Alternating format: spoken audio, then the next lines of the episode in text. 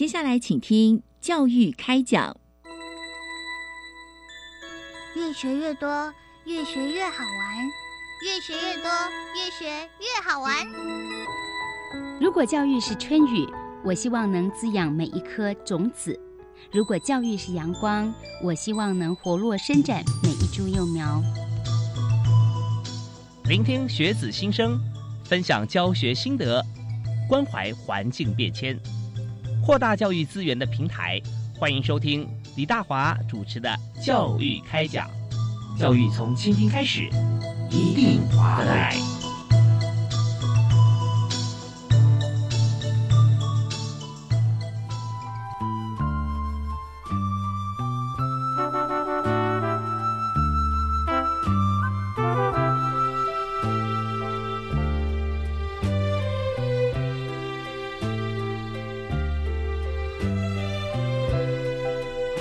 各位亲爱的听众朋友，大家好！非常欢迎您锁定国立教育广播电台收听《教育开讲》，我是李大华。在今天节目里面，我们和大家所探讨的教育话题啊，是非常有意义。也就是说，在整个我们在生活过程当中啊，碰到很多不同的事物啊。当然，人在社会里面就接触的，除了家人以外哈，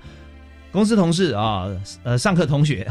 邻居，还会有很多在社会当中啊，一日之所需，百公司为备啊，这么多人在一起相处。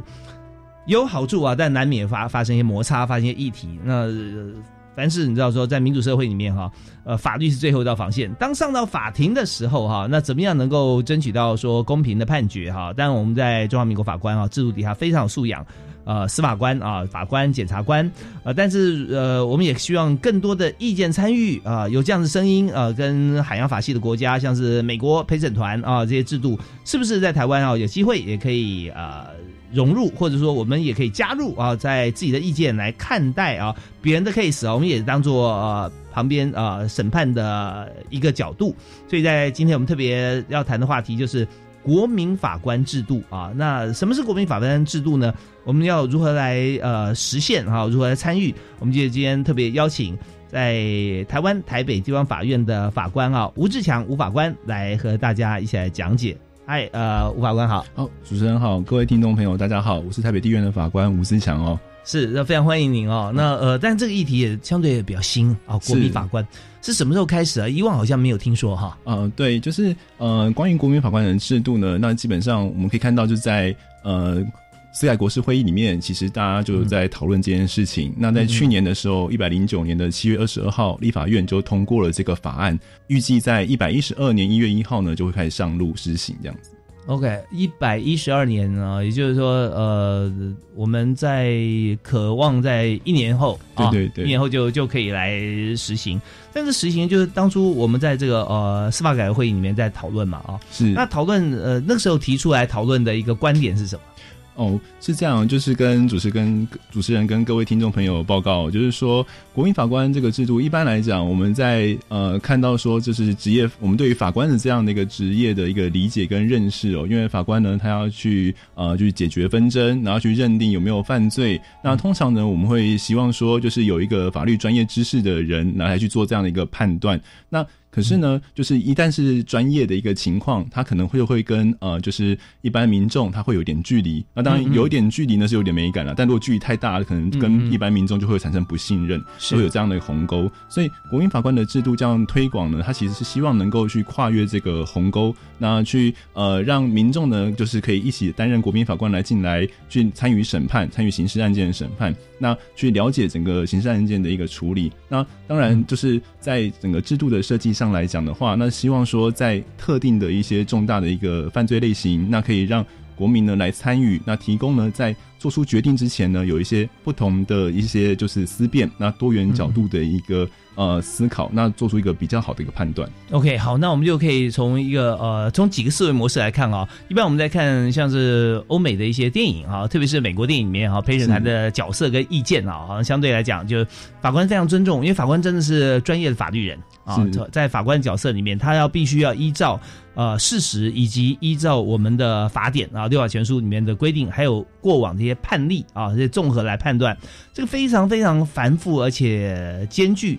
而且专业的工作。那这不是一般人可以来胜任。今天来到我们节目现场，吴志强法官啊，他要念法律系啊，法律研究所，同时要考司法官的这个呃训练所的资格哈。然后经过了专业的训练之后，要长达两年的时间啊，非常严谨，然后再进入呃法庭来来这执行哈法律的工作。所以我们就想说，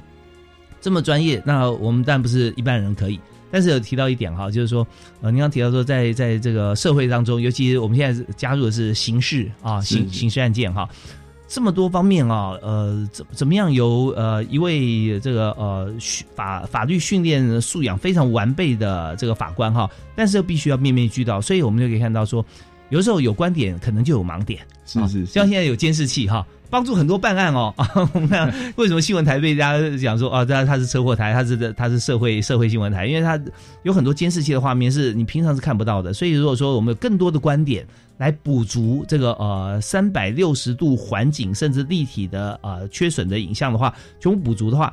那对于审理会更加的公平客观了。是是是啊，是。所以我想说呃，那但就另外一个观点来谈，就是说以速度来讲哈。呃，如果说有更多的这个朋友啊，从多视角来加入的话，对于审理案件的这个效率、速度啊，也不是说效率，就是说它时间会缩短吗？啊，就跟主持人跟各位听众朋友报告，就是说，当然就是说，我们在处理这个案件，那因为在国民法官法这边，它是针对特定的重大的一个犯罪，那在这样的一个情况之下，我们是希望用比较慎重的一个态度，然后去做出一个比较妥适的一个判断，所以它不是一般的那种简易案件，例如说，就是啊，就是可能是呃公共危险的，像酒驾，就没有造成人家死亡的那种情形。那或者是说，呃，就是比较简单的那种窃盗案件，就是可以很速、很迅速的做出一个判断。它可能是一个，因为我们将来要适用的犯罪类型，那在一二年以后，那是故意导导致人家死亡结果的这样的一个案件。那在台湾的这样的一个统计数据来看，大概是就是杀人罪、那伤害致死以及酒驾致死或的这个这样状况。那在一五年之后呢，有另外一个类型，就是最轻本刑十年以上有期徒刑的犯罪。所以在这些的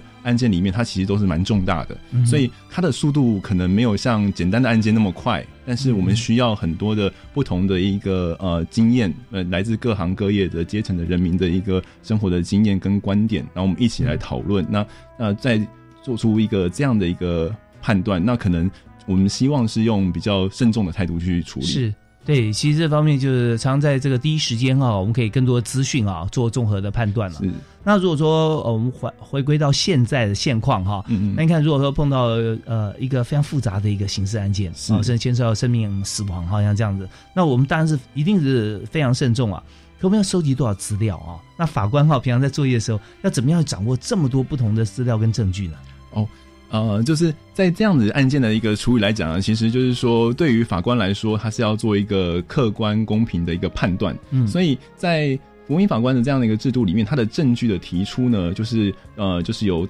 当事人就是我们说检察官跟被告辩护人，他们去自主性的去出证，因为我们啊，我们常常看以前的一些戏剧，有像说包青天，那包青天大家都很喜欢看，因为哇，就是包青天会自己去找一些证据啊，然后带着王朝马汉他们去 去搜证这样子，然后最后再做判断，然后最后再用虎头铡、龙头铡去执行。那这个在这个跟我们的目前的那个刑事案件的那个审理就不太一样了，就是我们其实是要把它做个分工，因为你要客观，是你不能够自己是一个抓犯人的人，然后又同时又做一个判决，所以对法官来讲。证据呢，都是由检察官这边来提出，那辩护人这边他会提出一些呃反驳的一些证据，那我们就是用我们自己的呃眼见耳闻，就眼睛的去看，然后用耳朵去专心听，然后去做出看看谁说的比较有道理，然后能够有他的证据来支撑。所以国民法官来讲，相对的也是一样，就是国民法官将来要进行的一个啊，他做的一些职务，他的进行的审理，他其实也跟法官一样，就是在法庭上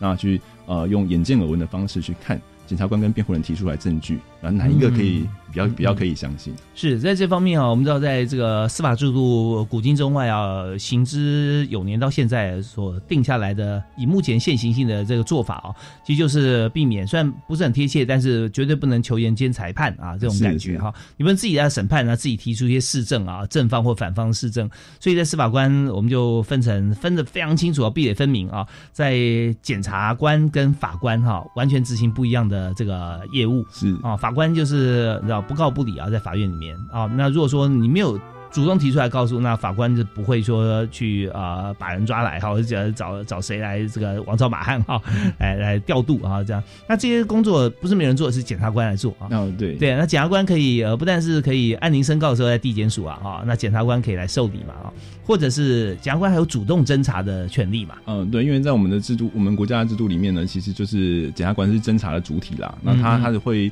呃在他下面有辅助的司法机关，像说呃。司法警察、跟警察，或者是说呃军人，或者是调查局等等的，会有其他的那些执行的一些机关这样子。是。那现在在呃考司法官考试的时候啊，其实我们呃在考试的过程中考的题目，其实大家都是一样的，对，都呃，但是分发的时候好像就是不同。哦，对，这个部分呢，就是在我那个年代是这样啊，就是我那个年代就是和一起考，然后然后司法呃检察官跟法官是一就是。呃，一起考，然后一起受训。那后来好像现在有些变革，就是对现在的变革，好像是说要现在有分成第一试跟第二试啊。第一试可能是要考选择题，然后第二试呢才是考那个申论。以前我们是考申论，嗯嗯。那现在的话，好像在考试院那边，呃，我不是很清楚，但是呢，应应该是有要朝往像就是合合在一起考，就是律师、司法官他们就合在一起考，可能是要可能会有这样的方向。哦，OK。所以说，呃，这样那到时候在这个。考完之后受训，那也要分发嘛，要分别检察官还是法官啊？这样，那经过受受训的这个训练也是不一样的，是吧？呃，受受训这两年时间是差不多。呃，受训的时候是一样的，就是我们我们会在就所里面会受一些基本的一些训练了。然后那就是说，但我们有一个很重要的，就像说医生他其实要去医院去做临床那种的。那法官也是，法官跟检察官在还没分发之前，还没选择之前，他其实是要到各个地方法院、各个地检署。他去实际上去跟着，就是呃，以及在当检察官的的检察官或者当法官的的那个法官，他们去去看，就是看案子，然后或者像我们自己在以前呃在受训的时候，也有呃半夜跟检察官的老师，然后一起去外面去呃去看，可能要去侦查，我们就跟着去。啊，可能会很晚。然后在法官的时候，那我们就要陪着开庭去担任学习司法官的这些过程。那这是累积自己的经验，这样是。所以说，在呃，一般我们看到，往往很多重大的案件，特别是刑事案件了哈，在社会上如果造成这个话题，或者说呃两种或多种不同意见的时候，大家会讲说啊，那这个呃，好像法官啊或司法官啊，他的经验啊，好像没有那么丰富，怎么做出这样判决啊？事实上，其实，在法官能够这个进入这个审判的阶段啊。不管是这个主审啊、陪席受命啊，哦，这法官。他都已经有一定的经验，而且在这个训练的过程中看过各种不同的案件了啊！是是是，就就就像主持人讲的，就是其实说，呃，应该是这样讲，我们我们希望一个法官呢，他其实是呃，就是他，因为法官也是一般的人啦，就是说，不是每个人他他有他自己的一个经验的累积，那当然就是作为一个法官或的他有一个基本要去学习的东西跟学识跟经验，但是就是说，呃，这个过程当中是一定是要不断的去学习去精进。的那同时，就是我觉得担任法官更重要的是，你必须要有一个愿意去倾听在法庭上每个人说话的这样的一个柔软的心啦。就是说，因为你愿意去听听不同的意见。那这样你就可以避免说你做出判断的时候可能会有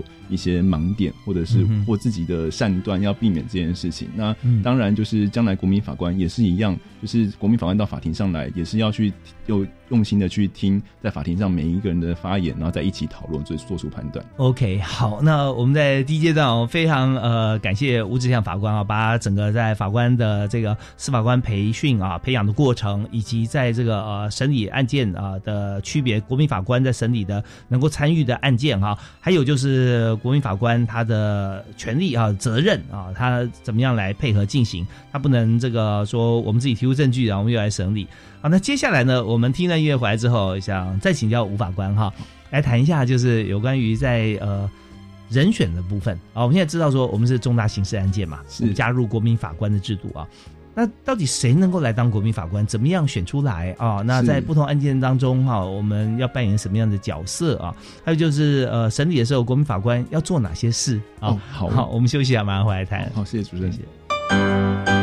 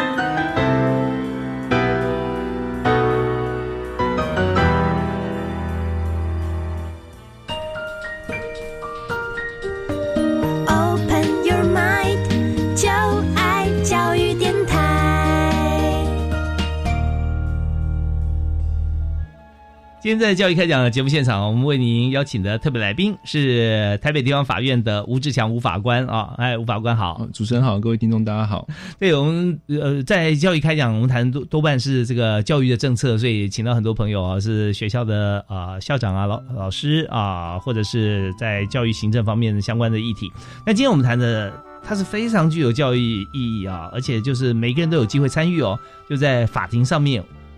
我们也可以当法官啊，名称叫做国民法官是啊。所以刚才吴法官有介绍啊，这个制度从一年以后啊，在一百一十二年之后啊，就要开始来实行，而且它案件是锁定是在重大刑事案件啊。，呃对，好，那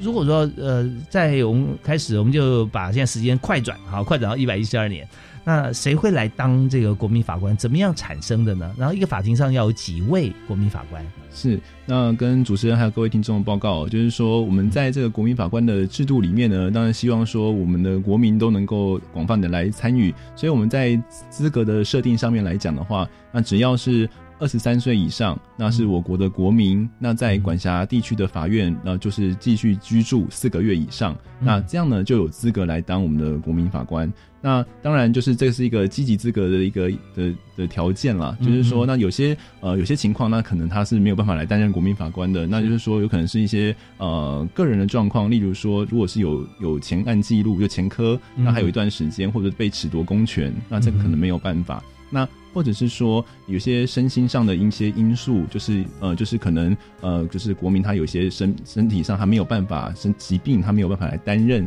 的一个情形。那或者是说呃，就是在那个就是我们的条件上会要求说，有些特定职业的不能够来担任，例如就是我们希望国民法官是有呃，就是有一般具有社会经验，但是我们不需，因为我们希望是能够跟呃法官职业法官的法律专业来进行一些讨论跟对话，所以如果是法律专业人士的话，那就是法学大学法律的教授，那可能不会来担任国民法官。那或者是说，呃，军军军警人员呢，这个可能，那我们也不会，因为他有平常在维护社会秩序，那或是国国防安全。那像说我们看，呃，最近的就是台湾的情势啊，就是常常会有，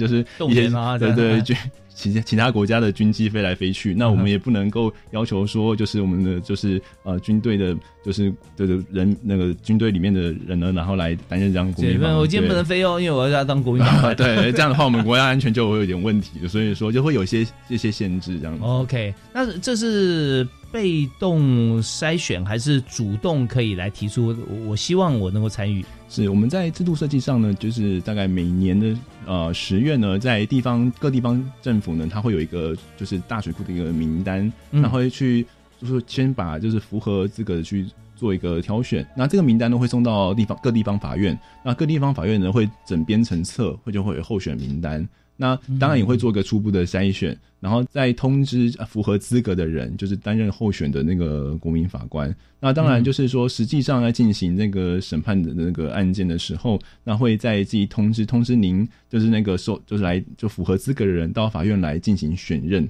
所以说，它其实是一个层层的筛选。然后呢，那当然就是在收到通知的时候，如果你有不符合这些的状况，就是刚刚有提到的这些情形，那可能会去做一些勾选，然后再回复给地方法院，然后会去把那个名册的那个人数做那个做一些整理，这样子。那所以到实际上要担任的话，就是呃拿到通知，然后到法院之后，那会有一个选任程序。那选任程序的话，那因为我们是希望说，就是呃每个国民都有机会，那我们这个制度其实跟呃是融合了就是陪审跟参审制的这样的一个优点。那在这个选任的这个部分来讲，是比较倾向是在呃英美法的那个陪审制，就是随随机的那个去抽选那样情形。对，确保就是大家是呃，就是有这样子可以第一次来参与，然后并且可以带着不同的经验进来这样子。OK，就是面面俱到了哈。第一个就是说，呃，每个人都有机会参与，所以这个漏斗开的比较大一点，对不对？就先先呃剔除掉，就是说像我们的军警人员啦、前科啦或其他我们相关不适任的这个部分，剩下的都适任。呃，对对对，它在法条上面会有一些这个条件的限制啊，对对对对。OK，那呃挑出来之后呢，我们就就开始来通知嘛。对通知以后，然后再看个人的意愿。如果你觉得说我我就是我不太愿意啊，或者说我我可能没有办法啊，那就回复就是说他不愿意参加。呃，其实应该是应该要这样跟主持人跟各位听众报告，就是说，其实因为呃，就是这国民法官的制度呢，它其实它背后一个还有一个想法是说，这个是一个审议式的民主，嗯。那希望说是一种就是国民的参与、公民的参与的一个情况，因为嗯。发生在这些就是我们社会里面的重大的一个犯罪，其实就是我们周遭会发生的事可能会发生的事情，那大家也要一起来关心，所以那就其实有如果是具有资格的人呢，他是有这样的一个义务。那当然，法律的规定当然不会说不近人情啦，就是说他有一些可以拒绝的事由，例如就是说，如果呃年纪是七十岁以上的民众，那可能就是年纪比较大，那不方便来，那这个可能我们就是觉得说，哎，你如果这这种符合这种条件，那可以拒绝。那或者是说老师跟学生，因为老师呢他有教教教育学生的这样的一个职务，那学生他在学校有受教权。那如果呢就是呃算是二十三岁以上，但是如果你来参加，那因为审理可能会有一段时间，那可能会中断你的受教受教的这个权利，那所以这个符合这些资格是可以去拒绝的。那当然，或者说呃，又有些家庭比较辛苦，那可能有有需要照顾的家人，就是可能罹患重病的家人需要照顾，那真的有这样特殊的事由，也可以也可以提出来，那也是可以拒绝。哦，OK，所以我们基本上我们用义务的形式来认定国民法官行使职权啊，就是说今天如果说呃通知您哈，那如果没有上述这些情况的话，那你有这个义务一定要来参加的。哦是是。是那这样其实也也对于整件事情来讲，符合它的公平性。是。啊，不会说有些就是哎呀，就是不来不来不来，最后最后来的人可能就有有些你知道，这这是机会机会几率了啊，就尽量减少任何可能影响最终判决结果的的的一些理由啊。所以我们就用这种方式，希望大家如果说被筛选到了，通知你，如果没有没有什么事呃那个刚才的限制的话，多多参与哈。好，那我们接下来哈，我们要再听听段音乐。稍后回来的时候，我们继续请教吴志祥法官来谈一下，就是说在这样子国民法官执行这样的义务的过程当中啊，跟呃刚刚讲说英美法系的国家哈的陪审制啊有什么样不一样？还有就是说在过程里面，呃被选上的这个国民法官在执行的时候啊，他要做什么事情啊？好，我们休息一下，马上回来。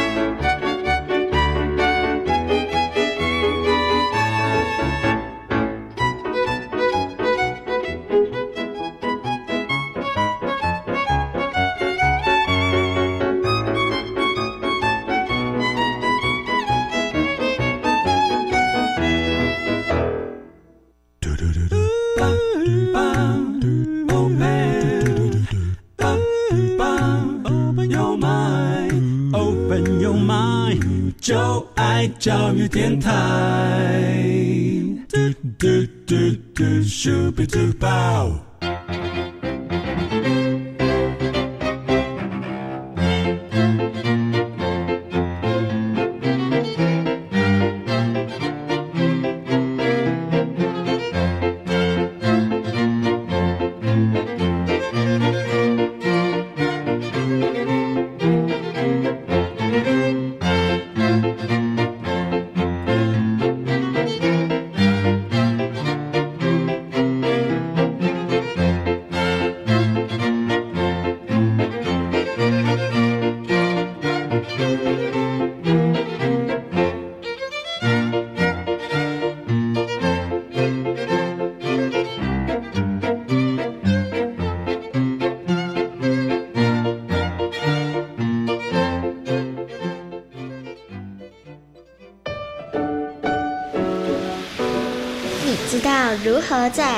里不迷路？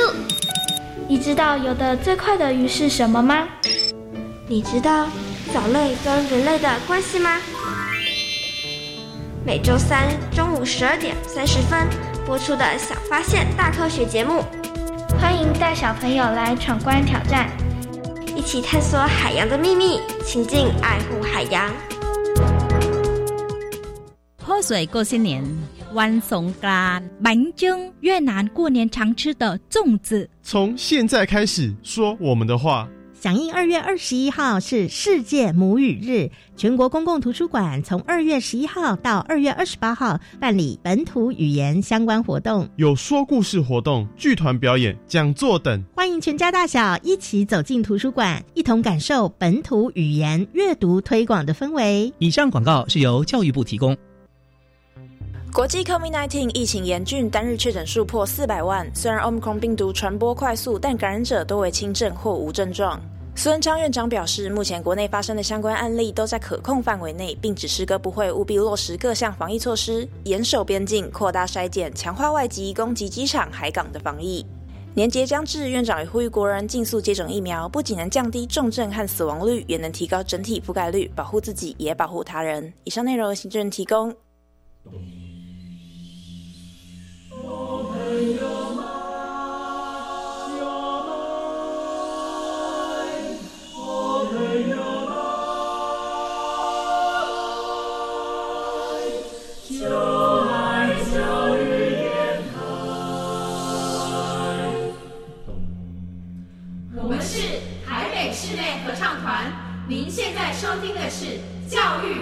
电台。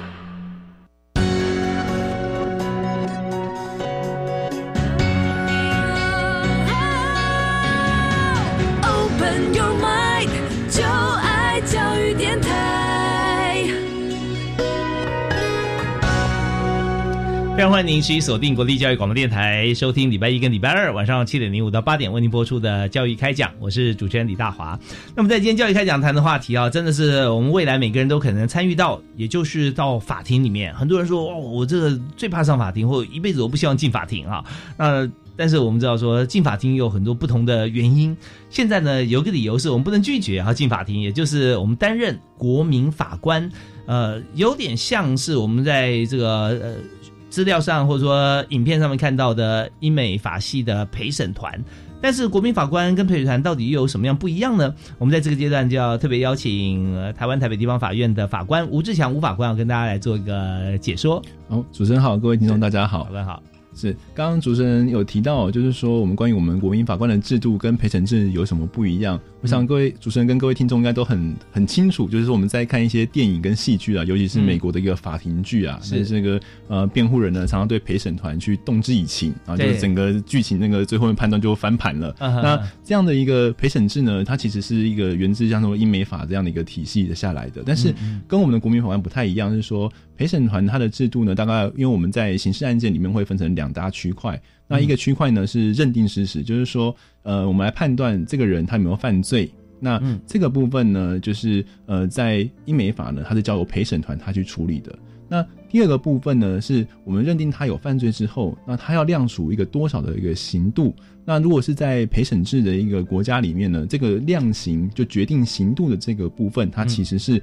交给职业法官去做处理，所以它是做一个分工处理的一个方式。是那。那在我们的国民法官的这个部分呢，它其实是一个比较像是融合了陪审跟参审制。那因为说就是在参审制的话，那可能就是呃，主持人跟各位听众会陌生一点，因为它其实，在欧洲国家，像说最典型就是德国，它就是参审制。那参审制的话呢，它其实是说呃，国民呢到到法院里来担任参审法官，那他是有一定的任期啊，还有一定的任期。那跟法官就一起来审理，对，但是大概是这样。那不过它特色就是说，在认定事实跟决定量刑的时候呢，是呃参审法官他也可以一起去处理。哦，就是不不只是定说有没有罪，也可以说他要量多少刑度，对对对。那参审法官呃要多少人呢？呃，以德国来讲的话，就是它的区法院跟那个它的邦法院可能不太一样。地区性的一个法院，它可能会只有一个职业法官跟两个参审法官，那也有可能是两两个法官或者是一个参审法官，这不太一样。不过在这样一个组成上面来讲，我们会说，不管是陪审制或者参审制，它都有它一定的一个呃优缺点。那所以说，在近期呢，有像东亚国家，像日本跟韩国，他们都是采取所谓的混合制。那我们的国家就是也是采取这样，就是把他们要汲取他们的优点，我们也是采取混合制，所以我们可以看到说，我们的国民法官他其实在认定事实跟量刑都是跟我们的职业法官一起合审合判。那这个部分呢是比较像参审制。那但是呢，就是说我们要避免参审的缺点，因为其实参审的缺点就是说，如果一般一般民众他有任期嘛，那一跟着法官一起一起做审判。久了，他其实就跟法官一样了。那这样，我们希望说有一个多元的思考，不同的一个思维，那这样就可能会呃，这个呃立法者的一个良善的美意，可能就没办法达成。所以我们会希望说，就是每一次来法庭的都有可能是不同的人。那所以我们在选择这个国民法官的话，在前面的选任的这个程序，它其实比较像陪审制。那所以进来的话呢，就是我们在比例的设计上，那我们也参考了日本跟韩国。那在日本呢，就是说。在设计上来讲的话，那就是说，嗯，跟我们一样是六个，就是六个一般的国民担任法国民法官，他们是裁他们是裁判员。那那我们三个的那个就是职业法官。是那这样的一个比例呢，其实是希望说，因为我们可以看到，就是国民法官人数比较多，大概是职业法官的两倍，所以我们是希望说，就是国民法官到。呃，法庭里，公民法官的法庭里面来跟法官一起讨论的时候呢，他不要不用担心自己的意见会被法官牵着走，那要勇于的提出自己的意见。所以我们在人数上有这样的一个设计。哦，对对对，那到时候要决定是不是有罪或刑度如何的话，哦，那么是用一人一票的方式决定吗？啊，对，就是说我们的票票等值啦，就是职业法官一票跟国民法官一票是一样的。那当然就是在。呃，认定事实跟量刑的那个设计上有点不太一样，就是说，在决定这个人有没有犯罪的时候，或者是他成立哪一个犯罪，在那个票数上呢，必须是要达到三分之二的一个多数决，并且呢，就是要包含国民法官跟职业法官的意见才可以。所以说，我们有九个人嘛，就是六加三等于九嘛，然后那三分之二的话，就是你要拿到六票啊，六票，六票里面一定要有国民法官的意见跟。法官的意见，那这样才会通过这个多数决。那可是，在量刑的时候呢？量刑的时候，我们在设计上除了死刑啊，除了死刑是比较慎重，是要一样是要拿到六票过三分之二。那一般的量刑除了死刑之外，那这个是二分之一的多数决，多数决就五票这样子。五票，OK。所以那我们呃，先举一个例子哈，比方说我们正在这个审理其呃一个案子，那那大概情况会怎么样？比方说在未来在明年开始实施哈，就是。一百一十二年，一二年，一二年，对对，那呃，到时候我们一定是有选到六位国民法官，对不对？所以哈，我们审审理，因为我们这次刚开始第呃第一年哈，我们就是说第一阶段啦，一定就是重大刑案啦，啊，重大刑案。那这些来自居住地区，但是彼此很可能哈是互不认识的。对，国民法官啊，一起来来来探来来来审理这个案子。那么呃，以庭期来讲哈，那跟现在，因为我们知道开庭会呃，就算一审哈，因为我们只有在一审嘛，是啊，一审呃，大概会开几庭啊？有没有平均数，或者说有不同案子是怎么怎么怎么样来看待？那要审理几次？那在审理的过程当中，还有审，好像说这个呃，庭结束了。那这些国民法官哈六位，或者说我们九位啊，跟我们法庭的法官，是不是还会有庭后的一些讨论啊？或者说私底下呃，不管是六位国民法官或其中三位或或五位啊，或两位在一起，有多的时间来讨论，有没有影响或有没有限制？哦，是呃，在。国民法官法的那个案件里面的审理呢，我想会跟目前我们在就是一般案件的审理上可能不太一样，因为像说我们一般的法官可能一个月要收大概平均大概六十到七十件，那这样的一个情况，我们可以想象得到，就是如果你每个案件都要开始呃处理的时候，一定是每个案件都要去兼顾嘛，是，所以会就会变成说每个案件它在这个案件开完之后，然后可能要隔个三四个礼拜，那开再开同一个案件。这种情形对于国民法官来讲是不行的、啊，就是因为说国民法官他们是提供他们生活丰富的经验，嗯。但是每个人都有他自己有他的自己的工作在，你不能就是让他每动不动几个月就再过来，太重了。嗯。所以当国民法官法的案件，它已经是集中审理。他可能一旦呢开启这个审理程序，他在之前呢是一定要做好这样的一个审理计划，就是我可能要规划说我后面呃哪个庭期要问哪些证人，要调查哪些证据，那这些其实都要在我们先前的准备程序就是已经跟检辩双方，就检察官跟辩护人确认好这件事情，那我们才会启动后面的那个审理。施行之前的模拟呢，目前都大概是挑选的案件的实际上的大概是两到三天的这样的一个审理的计划。但如果我们对应到就是说，呃，跟我们制度比较像的日本，他们的裁判员制度，那在审理上它有可能会久一点，因为要视实际的情况而定，是所以他们有可能会呃，可能到一个礼拜也有可能。那就是在这个过程当中，那可能就是要全程的一个参与。那当然就是说，呃，我们说国民来参与啊，就是也因为也会有劳力时间费用啦，所以我们也会提供提供就是日费啦、旅费啦、交通费啊，这些这这事情就是国民们都不用担心啦。那只是说在。我们是希望说来这边的话，当然要充分的去讨论跟沟通。所以呢，在制度上面来说，就是在呃在最后面要决定那个有没有犯罪，然后量刑的时候，那当然会有一个最终的一个评议。那在过程当中，如果有一些不明确的一个情况，或者有疑问的一个部分，那也可以去提出来，就请法官来释疑的一个情形。嗯对，所以一定嗯会有一些，一定会有一些讨论。我们不能够呃带着疑问，然后进入评议，然后去做决定，那这样子其实不好的。所以我们是希望说，在呃国民法官的案件审理是双方呢，就是职业法官、国民法官都有一个共同的一个正确的知认认知的情况下，至少对于证据的理解都是呃都了解的一个情形，然后再进行评议跟讨论。那私底下的讨论的话，没有受限制嘛？啊，呃，私底下的一个讨论的话，就是说，呃，就是如当然是不能跟外界接触，是要保守秘密的一个情况啦。因为就其实国民法官跟法官就是一样，我们也不能，我们个别的案件也通常不能不能把这个案件跟其他人说。是，如果说在这个国民法官之间私底下讨论呢？呃，私底下讨论可能休息的时候可能会多多少少会讨论到啊，这个这这没有办法避免的一个是情形。因为我们对对对我们连续开庭，比方说三天好了，哈对对对那三天那也许白天审理完，晚上呃，也许哎，我们的事情我们想呃再多彼此来交换心得。哦这样的话，是这样的一个情形的话，其实比较好的一个情形还是在法法庭里面或者在法院里面讨论会比较好。就像说，像因为嗯国民法官就跟法官一样啦，法官到回到家里也是不能把自己的工作上的事情，因为有有保守秘密的情况啦，对对对不能在。家里面讨论说，哎、我今天审的案件怎么样？我觉得是怎么样？那这样其他人就会知道，家人就会知道。那对，这基本上一定要遵守了。对，哈还是要保守秘密。是，那至于说这个呃，同样都是这一庭的国民法官哈，两个人或三个人哈，那在这个庭期结束、讨论结束之后，那是自己呃私底下再去讨论，其实也也不太适当，对。呃对要选择场地啦，什么这些，这种麻烦。其实像说这种对于案件的审理的讨论，其实都是又是工作的一环，那就是其实也是法官的职务。那国民法官职务跟法官一样的话，其实比较好呢，还是在法院或法庭里面讨论会比较好。OK，那那我再提个问题哈，就是说，呃，在提出来最后这个决定的时候哈，因为每个人都有一票嘛，对，对？每个人对对。那提出来呃有罪无罪哈，这个这个推定啊，呃定论或者说刑期哈，要不要提出理由？就除其实除了结果以外，要不要提出这理由？是对，呃，主持人问的非常好的一个问题哦，就是说，就是在整个讨论的一个过程当中，并不是说，哎，我觉得是怎么样，就把直接下结论了，一定不能是这样子。那所以说，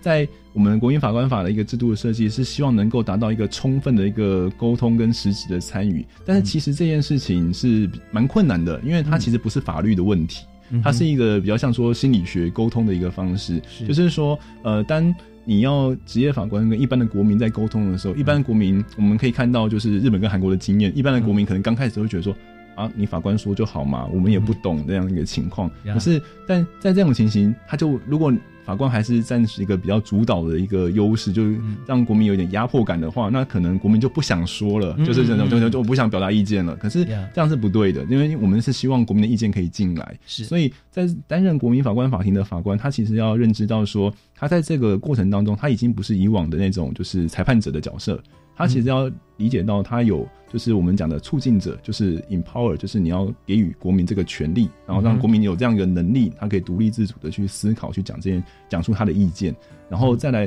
就要呃法官也有讨论的这样的一个角色，就是把你的意见跟国民就是一起去讨论，然后听听看国民有什么不同的意见，或者是其他人有什么不同的意见，然后再来就是说，那有些呃因为在法律的要件。就是法律这条罪的构成要件，那国民可能不太了解，那那法官有这个就是要说明的义务，然后最后面跟国民一起做判断，所以它其实是一个比较复杂的一个讨论啊，对吧？就是可能就是可能会跟我们以往的那个审理就不太一样了。是由吴法官啊介绍到这边，大家讲非常清楚啊，就国民法官制度啊，它有短期、中期、远期的影响。是是是，就就短暂我们看起来就是说啊，这个制度好像更加完备了啊，然后更多意见参与进去。那忠诚的话，这已经变成一个一个制度存在，然后大家都会彼此不会讨论个案，但是可以互相分享有国民法官经验的过程，也让家人可以知道说这个制度过程，而不是这个案件啊审理的过程。那第三个远程就是一个长期法律的教育，是它形成的法学素养，是啊。那对对一般的这个国民来讲，在家里面老中青三代啊，如果我们真的是推行有年的话，行之有年。会发觉这就是非常健全的法治社会，是也让很多人知道说，在呃很多事情防范于未然啊。我在法庭上看过这种情形啊，你千万不要做啊。类似像这种啊，也许没有那么激进啊，但是它就是一个对社会来说健全法治化的一个非常重要的第一步。嗯，是。这是我粗浅的理解啊，我们稍后回来听段音乐，再请吴志祥法官给我们再做深入的说明。同时呢，呃，但理解之后还有更多的问题啊，想请问啊，就是说，呃，如果国民法官呃开始参审的话哦，那么对于我国刑事审判带什么样的一个样貌啊？也就是说，今天当大家去审理案件，担任国民法官啊，就是法官哦啊，你可以决定这个案件，你可以投一票啊，它的结果。那么在中间势必有些攻防啊，是攻防之间就会产生互相产生影响啊，有没有可能就就就或或什么样情况底下，它可以带来对于国民法官或者甚至是呃我们原先的法官哈，有些判断上决定性的影响的情形啊，会怎么样会产生吗？啊，我们休息下回来探讨。好，谢谢主持人。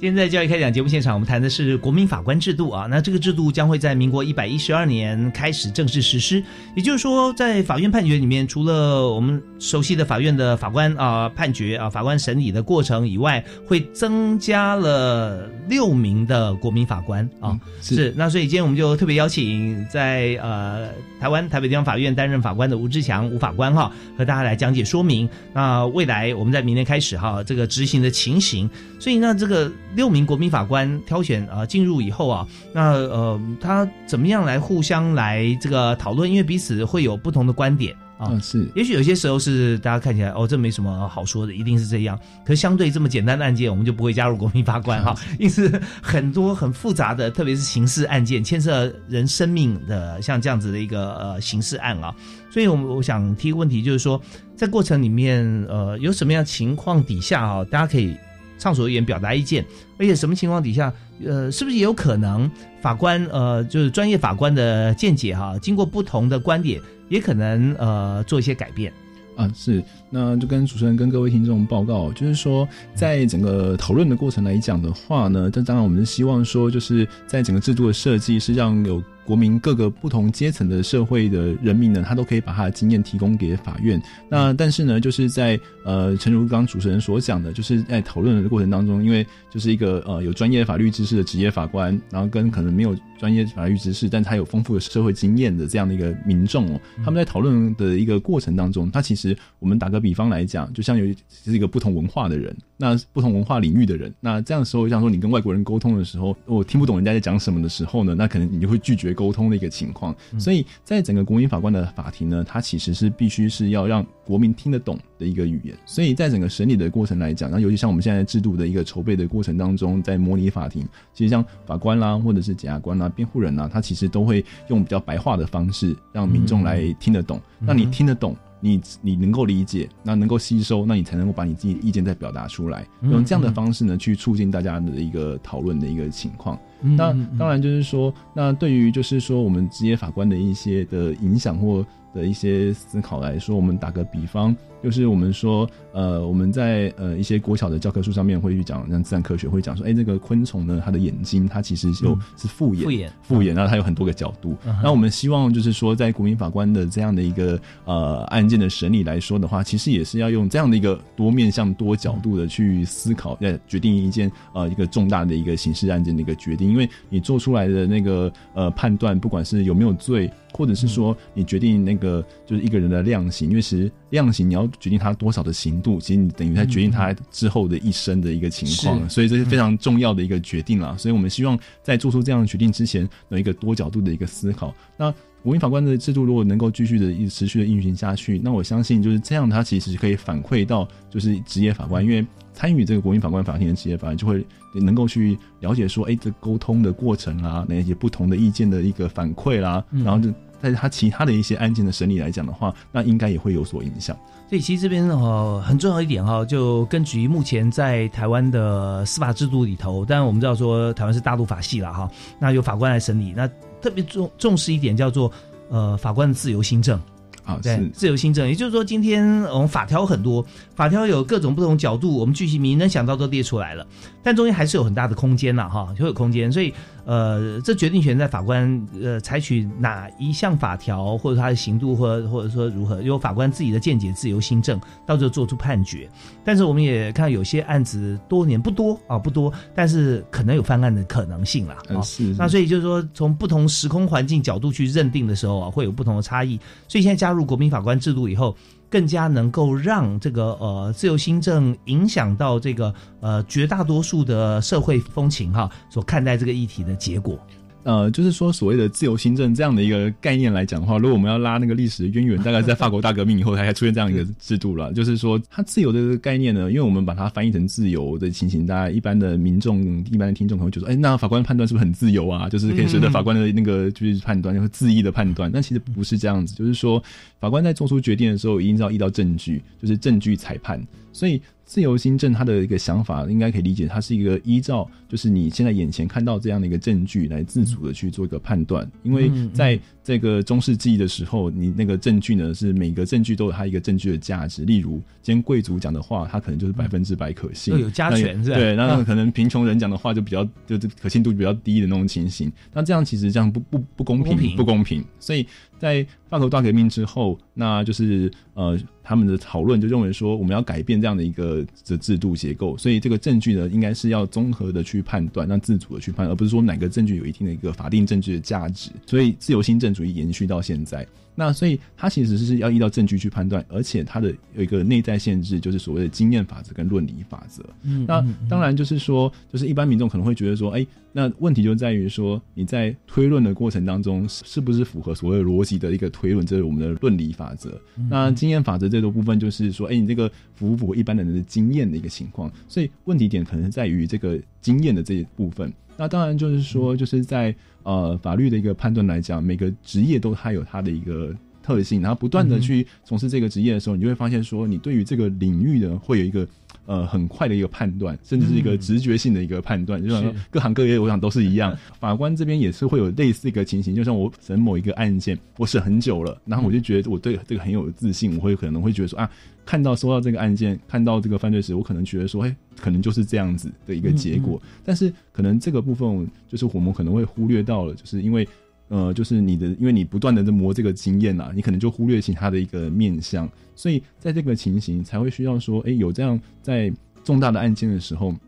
我们希望不是用这样的一个很快的一个判断，而是说有不同的一个角度、不同的视角，那希望有不同的人，就是不同领域的人，他可以把他经验带进来，嗯那这样做出来的判断，就是能够得到一个比较好的、比较妥适的一个结果，嗯让就是法律的专业跟民众的法感情能够去融合在一起。是对，所以我们讲说这个以公信来说哈，其实现在呃，为什么大家觉得法律系这么难念啊？呃，然后司法官这么难考？事实上，它叫呃，不只是说呃本职学能以外，还有很多的心智啊，各方面，还有还有自己的心心里面的，像是这种公正性啊，各方面，经过很多的层层关考去考验，最后成为司法官哈。那但是这边就跟吴志强法官刚说的一样哈，就还是如果在社会上觉得偶尔会有一点不足的感觉的时候，那我们怎么样能够让它更好，能够更加的接近所有的。这个呃面向的事实啊，所以我们就加入了国民法官。所以刚刚也是也谢谢这个吴法官呢解释一下这个自由新政啊，它的 它的真谛哈，因为它历史渊源是这样，不是法官很自由哈，而是说不要被封建制度把法律给绑架了。只是说我们现在沿用呃，就当时的这个以法国大革命争取自由哈，自由新政以这个词来讲。呃，相对来说，我我们就更加真实的认识当初定义的原貌啊。对，那也相信啊，有了国民法官之后，我们法律素素养会提升，同时对于这个判决的结果各方面会更让大家呃有所依循跟呃信赖度啊。所以，我们最后啊，想请教一下吴志强法官谈一下，就是现在台湾啊，如果有国民法官加入的话。对我们刑事审判啊，我们看带来风貌已经有做了改变哈，所以我们是不是也可以跟还没有呃进入法庭，现在没有任何一位台湾的国民法官，因为要到一百一十二年才有哈。那但是我们现在心里面因为第一次嘛啊，总是有点忐忑，因为没有这个经验啊，所以想谈一下，如果我们要进入法庭的时候，大概一个情况会怎么样？我们审理的程序会如何？那么在这边扮演的角色啊，大家心态哈怎么样拿捏？啊，是那跟主持人跟各位听众报告，就是说，其实呢，就是呃，大家可以放轻松来参参与这个公民法官法庭。对，其实就是说，其实就是在呃参与这个案件的一个过程来讲的话，会先到法院里面，然后进行一些选任的一个程序。那选任完之后呢，那就会进入后续的一个审理。那在审理的过程当中的话，那当然就要听检察官跟辩护人他们所提。各自提出来的证据，那证据的类型当然有人证，那就可能会传目击证人，那有可能会传被害人，那也会听听就是其他的一些可能有相关的证人的一个情况，那当然也会有物证的一个情形，所以就是说要看这个证据的调查的一个过程。那当然就是要去注意到，就是说，因为我们在整个国民法官法庭很强调就是眼见耳闻。就是要亲眼去看，亲耳去听，然后去听听看，就哪一个检察官跟辩护人哪一方说的话，跟他提出来的证据啊是可以连接在一起的，必须要有这样的一个依据。那当然，检察官跟辩护人他们也会用比较呃浅显易懂的一个方式，让国民法官理解他们在说什么。因为其实，在这样的情况之下，我们以前在呃，就是我们以前在职业法官的审理，我们可以看到说，因为都是法律专业用语啦，所以他们可能就拿着书状，就说呃，如这个起诉书所载，或者是如这个辩护意旨状所载。但是呢，这样在国民法官的法庭是行不通的，因为就是你必须要让人人民听得懂。以前我们会说，以前的法庭是用理性去说服职业法官，那他现在是必须要理性兼具感性去说服职业法官跟国民法官，就比较像是我们看到在那个呃电电视上，他可能会站起来走到中的法庭中间，然后他他就对着国民法官或者对职业法官来说他的那个论理的他的 story 的一个情形，所以说那个以后的风貌可能会是这样，所以国民法官担任国民法官的国民呢，也就是只要。专心的去聆听他们的讲的东西，然后最后来做一个判断。我想这样就可以了，就是带着一个呃轻松、不用紧张的心情来这样子。那我们在在国民法官参与的时候啊，那会做一些记录嘛，对不对啊？因为听过可能可能就不太记得了，印象深刻呃不够啊，所以会有制式的表格吗？还是他们就自己来？做一些笔记，就就是说，应该会在法庭上会提供一些，就是可以做做做记录、做摘要的一个部分。那当然，在讨论的一个过程当中，那就是我们往往会依照就是整个呃审理可能案件的一个发生的一个时序，那可能会有相关的一些问题点，呃，让国民法官先表示意见，然后然后跟职业法官一起来讨论。那当然可能会呃针对有些问题可能会有疑点的，那这样说，哎，这个。大家可能对于某个证人讲的话，可能哎，我我听到是这样，那别人那另外一个我朋友我听到是这样，那当然就是大家看将来施行的一个状况。如果是有一个呃，就是录影的一个机制的话，那其实我们就可以马上倒带到那个证人讲的话的那个时候，他到底讲了什么，我们确认，因为。在做判断之前，我们要有一个正确的知识嘛，就是必须他他讲了什么，我们要有一个这个东西要清楚，不能大家在模糊的情况之下做出判断。对对对。但是就一切都是我们从观察、思考到做决定了啊。对对。那中间如果说有任何疑问的话，国民法官是不能举手说，哎，我要问个问题啊。那个在整个制度设计上来讲的话，检面双方都问完之后，他其实是有国民法官可以问证人，有有可以有有有询问的这样的一个机制在，就是有问题要解除疑问要去问，对对对，那可以自己问那，也可以透过审判长去问这样。是，所以真的非常令人期待啊！那我相信说，到了一百一十二年我们实行的时候，第一次哈，势必前面法院前面排满 SNG 啊，来询问一下国民法官。我们今天非常感谢啊，吴志祥法官，他目前是在台湾台北地方法院啊担任法官的职务。那同时也对于国民法官啊深入的介绍啊，这方面我们真的非常感谢。因为节目时间关系，我们今天到这边要告一段落啊。是，我们也非常呃期待啊，国民法官制度能够正式上路，让台湾。司法发展哈，可以进入新的一页啊！是是，我们再次谢谢吴法官，谢谢谢谢主任，谢谢各位听众，要感谢大家收听，我们下次再会啊，拜拜。